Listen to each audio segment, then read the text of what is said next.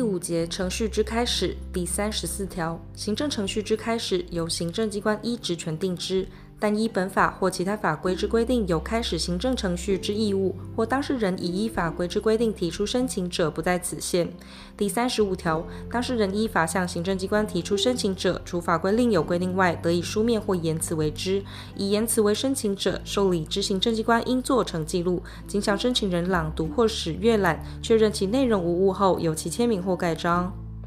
第六节，调查事实及证据。第三十六条，行政机关应依职权调查证据，不受当事人主张之拘束，对当事人有利及不利事项一律注意。第三十七条，当事人于行政程序中，除得自行提出证据外，亦得向行政机关申请调查事实及证据。但行政机关认为无调查之必要者，得不为调查，并于第四十三条之理由中叙明之。第三十八条，行政机关调查事实及证据，必要时得据实制作书面记录。第三十九条，行政机关基于调查事实及证据之必要，得以书面通知相关之人陈述意见。通知书中应记载询问目的、时间、地点，得否委托他人到场及不到场所生之效果。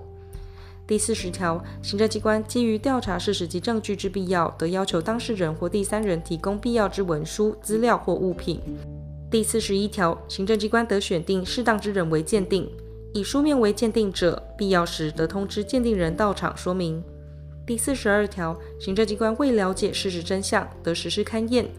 勘验时应通知当事人到场，但不能通知者不在此限。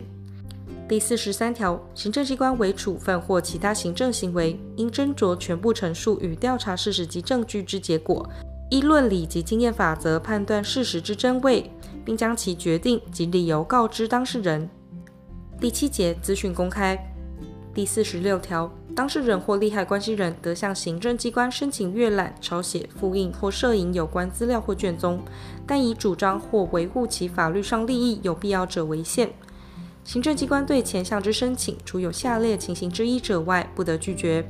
一、行政决定前之拟稿或其他准备作业文件；